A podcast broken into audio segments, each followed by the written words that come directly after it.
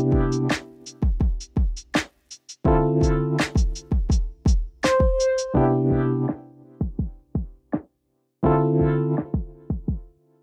の大竹さんはい。ついこの間なんですけど東京芸大の卒生に行ってきてああ、はいはいはい。卒生なんか話題になってますね。僕卒東京芸大の卒生に行くのがいつぶりかなぐらいの感じだったんですよまあなんか、話題になるといえば、まあ毎年に話題にはなってるけど。うんうん。ただなんかそのコロナとかの期間で、まあ、予約制だったりとかしてでなんか予約取れないみたいなことがあったりとかでなかなかハードルが上がってていやうん予約してまでだったらまあいいかなみたいな感じでどんどんスルーしていくっていうのをずっと続けてたんですけど、まあ、今年になってもう完全に予約なしでも OK っていう形になってよし行くかってなってただこれ一人だと無理だなと思ったのでまあ一緒についてきてもらって行ったんですけどはいはい。人いっぱいいる来てるだろうし、出店してる人もね、学生、卒業生だから、めちゃくちゃ数もあるでしょうね。で、会場が東京都美術館に学部生のやつがあって、上野のキャンパスかな？の方に院生の作品があるような構成になっていて、会場が9時半で、で、僕らは10時ジャストに行って見始めたんですよ。まあまあ、割と早いうちに行ったと。っていうのも、あの、まあ、言ってもらった通り、作品数あるんで、もう1日かけないと無理だろみたいな感じだったんですよ。うんうんうん。なんで、これでもう覚悟を決めて、よし、見に行くかみたいな感じで行ったんですけど、えーまあ、最終的に全部見終わってもいいや、もう帰ろうってなったのが、えっと、4時半ぐらいかな。うわーずっといましたね。ずっといたけど、もう無理ってなって見れなかったところも全然あったんですよ。まだ見切れてないというぐらい。そう、全部は完全に見切れてないんですよ。論文とかのものになってくると、もう読んでる時間とかないから、触りだけで概要だけみたいな感じとかもあったので、まあ、かなり情報量がある空間だったなってところですね。大変そうですね。しかもなんかね、その別に一ジャンル見てるとかじゃなくて、いろんなもの見なきゃいけないんでしょ？いや、そうなんです。いろんなものがあるし、なんか全然文脈違うしで、ステートメントを読んでるんだけど、1ミリも頭入ってこないみたいな。っ なる、絶対なるよ、そんなの。はい。ていう感じで、マジでヘトヘトになって。で、まあそんな感じだったんですけど、まあ今回なんていうか、個別の作品の部分、これ良かったよみたいなのを話すっていうよりかは、プレイヤー目線でとしての見方というか、ああ、作る側の目線でというか。そうそうそう。実際ここで展示をするとなった時にどう思うかとか、どういう風なところが難しいかみたいなところが、まあ見えてきた部分があったので、その辺をちょっとメインで話そうかなと。あ、いいっすね。まあ感想の一部ではあるけど、うん鑑賞者としての感想ではなくて、作り手側にこう、身を寄せた時の感想。なかなかそういうのは、あの、発信できるとこないからいいんじゃないですかね。まあ出してる子目線の話とかもちょっと聞けたんで、その辺とかも足した上で、実際行かれた方とかも含めて、それの裏側というか、はいはいはい。サブラインとして聞いてもらえると嬉しいかなってところですね。はいはい。で、個人的に思ったのが、やっぱその、学部生の展示の方が、やっぱ難易度がだいぶ高かったですね。はどういう点で？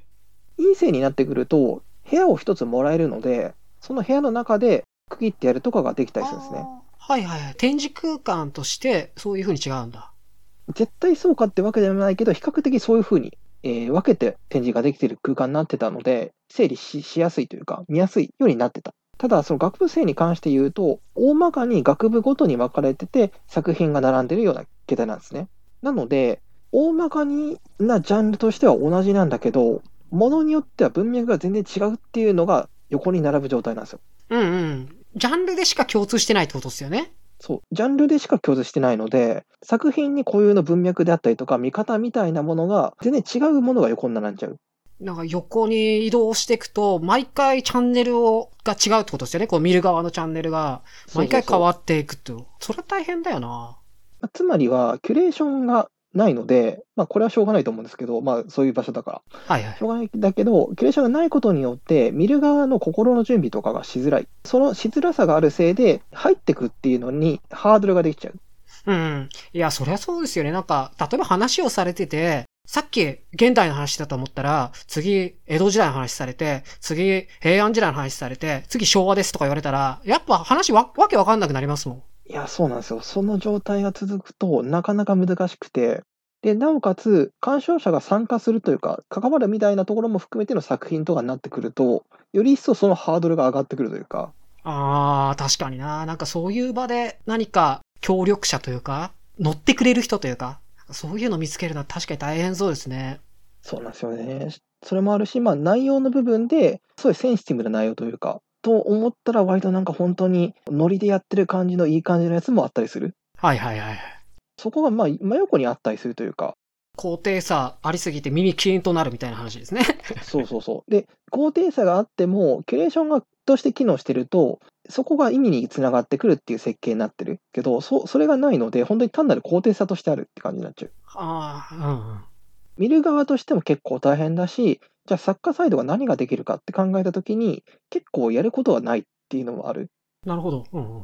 作品を見てもらうために、空間的なところでしつらえてとか、えーワンクッション入れてとかっていうのが、まあ、スペース的に難しかったりするし、うんうんうんうん。なおかつ多分、多少はその調整できるかもしれないけど、隣に来る人がよくわ誰かわからないとかなってくる。そんな時に調整とか多分すげえ難しいと思うんで、そうですよね。まあもし、その隣がどんなのとか、どんな作品が来るかとか、まあ分かったとしても、作品を作ってる段階ではまず分からないわけだし、本当に多分直前になってきて、しか分からない。うんしかも、いざ会場入りして設営してみたら、ちょっとここ入れ替えてみたいな感じになったりするとかを想像すると、まあそこに対する準備ってできないですもんね。うん。なおかつ、あの、相手の作品に自分の作品が殺される可能性もあるし、相手の作品を殺しちゃう可能性もあるっていう、すげえ微妙なところがあるじゃないですか。あんまりこう自分勝手すぎることもできないみたいなね。そうそうそうそう。そういう意味で、自分の作品のポテンシャルを最大限出せるような場所ではないっていうのが多分前提としてある。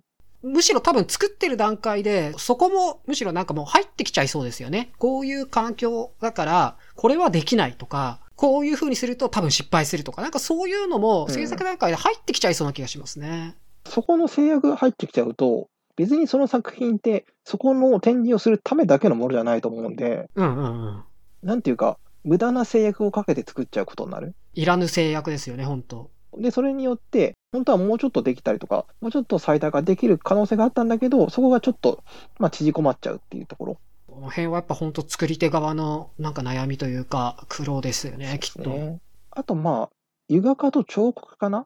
に関しては、自画像をセットで出さなきゃいけないみたいなレギュレーションがあるらしくて、はいはいはい、聞いたことあります。それも結構難しいところがあって、うんうん。その今回自分が出したいっていう作品とその自画像がセットであったとしても違和感がなければ別にいいと思うんですよ。ペインティングを描いてて、まあ、風景画を描いてるっていうのの横に自分の絵が自画像が並ぶみたいな構成であればまあこだわりをどこまで持つかはあるかもしれないけどそんなに違和感はないと思うんですよ。まあこういうもんだろうと見れますよね。でも油画家って割とそのストレートに絵を描いてない人も全然いるようなところなので、ちょっと現代美術寄りというかね、うん、そういう方もいるでしょう。そうそれこそ映像作品を作ってとか、まあ、インタラクティブな作品を作ってっていう人も全然いるっていう中で、自画像がそこに並ぶときに、どうバランスを取るかっていうのはすげえ難しいなって思って。うーん、なるほど。うんうんうんで、まあ、今回見てた中ですごい、それが如実にあるなと思ったのが、ロッカーの鍵だけが展示されてて、そのロッカーの中にいますっていう風な作品があったんですね。はいはいはい。あのー似たようなことをしているからわかるんですけど、あれって、あの、余計な要素を限りなくない方が絶対いいはずなんですよ。限りなくそこにビジュアルイメージを残したくない。そういう、その中で、横に自分の自画像を描いてくださいって言われたら、ふざけんじゃねえよって思いますよ。そう。その子に関しては、真っ白なキャンバスを置いて自画像っていう風にしてたんですよ。うん。まあ、できる範囲としての選択肢としてはそれなんだっていうのはすごいわかるけど、でも気持ち的には多分なくしが方が良かったんだろうなっていうのも、汲み取ってしまって、はい真っ白なキャンバスの方に本当は意味持たせたくないはずだから、本当は真っ白なキャンバスを置きたくないんですよね。うん。ただ、鍵だけがあるっていう状態になった時に、その空間のいろんな情報がめちゃくちゃある中で、目立たせる方法ってあるかって考えた時に、そっちもそっちで難しそうだなっていうのも思ったりもしましたね。そうですね。なんか作品の種類とレギュレーションが本当なんか相性悪そうっていう感じ。そうそうそうそう。全然悪い作品じゃないんだけど、場所とこの文脈みたいなところの中に置かれると、全然成立しないんですよね、みたいなのがあるので。うんいやや、辛いな、その子も。いや、っていうのを読み取っていくと、やっぱすげえ過酷だなって思って、卒業の制作展なのに。まあ、逆に言うとそ、その試練の練習なんだと言われたら、まあそうなんです けど、取ることもできなくはないですけど、この理不尽な条件の中で、己の作品を成立させろっていうやつかなって思えば、まあ、言えなくはないけど、誰もそんなこと意図してないからね。でそれもしそれだとすると、いや、出しませんっていう選択肢は普通にありえちゃうから、まあ、すごい難しいところだなと思いながら見てましたね。あと、まあ、これは普通に聞いた話なんですけど、はいはい。普通に機材盗まれるらしくて、えー、そんななんか治安悪い感じなんですか？いや、びっくりしたんですよ。作品盗まれるはまだギリわかるけど、機材を盗むのはマジで売り売りに行くやつじゃんっていうので、メルカリ要件じゃないですか、そ。そうそう、メルカリじゃんっていう。だからなんかその作家としても、作品を盗まれるのは嫌だけど、少なくとも作品がいいなって思ったから、こいつ持ってったんだっていうところがあるじゃないですか。まあ、そうですね。かつ、作品が盗まれたらその何か、リアクションを示せる。アーティストとして盗まれたということに対して何かメッセージを出したりとか、盗まれたことを含めて作品化できるような何か対応を取りたいと思うけど、うんそこに置いてある機材を盗まれるとかになってくると単なる犯罪としてしかなかなか捉えられないですよね。シンプルに犯罪なんですよ。シンプルに取られて、シンプルになんかいいこともなく、単につれえっていうのになるって言ってて、その話を聞いてしまったがゆえに、あの、盗人目線の鑑賞っていうものが誕生してしまって、はいはいはい。えっ、と、盗人は作品を見つつも、これ盗めるなっていう視点で見てんだなっていうのが仮説されるわけじゃないですか。うんうん。作品を見つつ、あ、これは持っていけるな、みたいなやつを思うっていう。スーパーの万引き犯の言う、あの、カメラの位置みたいな話ですよね。ここは四角になるから、みたいな。あの、作品見ながら途中でなり、途中でそれが導入されるみたいな。いらぬ導入だけど。やっぱなんか、それは普通にに犯罪だし辛いなっていう。うーん。まあやっぱその、バタバタしてるんですよね、現場としても。借りたりとか貸し借りとか、まあ普通にあったりするから、結構わかんなくなることもあるし、堂々と持っていくと、作家なんだってみんな思っちゃうから、おー、なるほどね。意外と気づかれないとかもあるのかなと思う。まあ、そこに出店してる人もそうだけど、それ以外も来てる人も含めて、そういううん作ってる人っぽい雰囲気とか、あうんうんそういう格好とかもあって、しかもお互い顔が全員わかるわけじゃないとなってくると、もう、やりたい放題ですね。やりたい放題なんですよね。いやだから本当にその、そこら中に物を持っていくのは犯罪ですみたいなことを書いてて、当たり前ですその張り紙が貼ってあって、衝撃でしたね。まあ、あと、作品全体を見ての話をちょっと最後にしておくと、はい。気になる作品と、えーいいなって思う作品と、また別個で、これ売れるな作品っていうのがちょっと見えてきたなっていうのはありましたね。売れるな。はいはい。そう、なんか売れそうな作品というか、多分こういうのが受けするんだろうな、最近みたいな。で、それはまあ別にその好きかどうかっていうところとはまた別ですし、扱ってる問題意識とかそういうところの方が気になってとかも違うし、うん。多分ここがその割と最先端のところの領域なんだってところもともまた違うんだけど、うん。多分これはギャラリーとかにあったりするとみんな買っていきそうだなって思える作品みたいな。なんか、それは、評価しやすいとかっていう話なのか、それともなんか欲しくなるみたいな話なのか、どっちなんですかね？なんですかね、あの、ポップさがある。ああ、はあ、はえっ、と、ライフスタイルをブランディングするとか、とかディレクションするってなった時に、この作品がちょうど良いみたいな。あ。扱いやすさみたいなところかな。うん、そうそうそう。コレクションする現代作美術の作品みたいなものとしてイメージ、イメージしやすいものはいはいはい。ですね。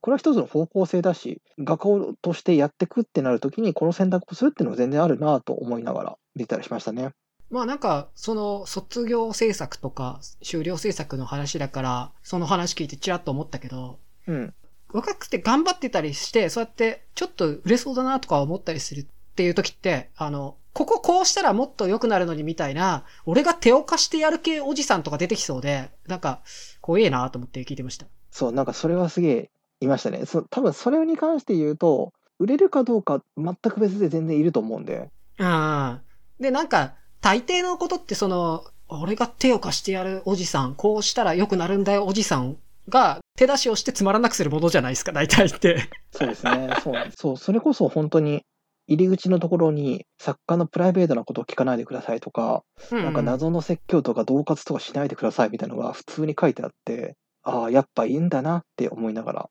そう、なんかセクハラ系おじさんもいるし、うん、俺がどうにかしてやるよ系おじさんとかは、さっき河村さんが言ってくれたみたいな、そういう売りやすそうな人とか、なんかそういう人の方が危険度高そうだから、そのあたりもやっぱ若いとつる大変な部分だろうなと思いますね。そうなんですよね。ただでなんかしてくれるみたいな。感じの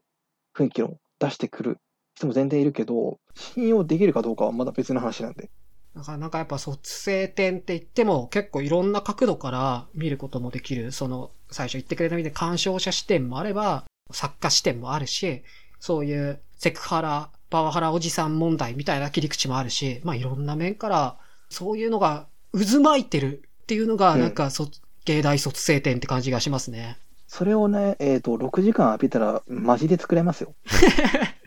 もうノックアウトだな、俺はきっと。定期的に10分休憩とか入れないと、まあ無理でしたね。ありがとうございます。ありがとうございました。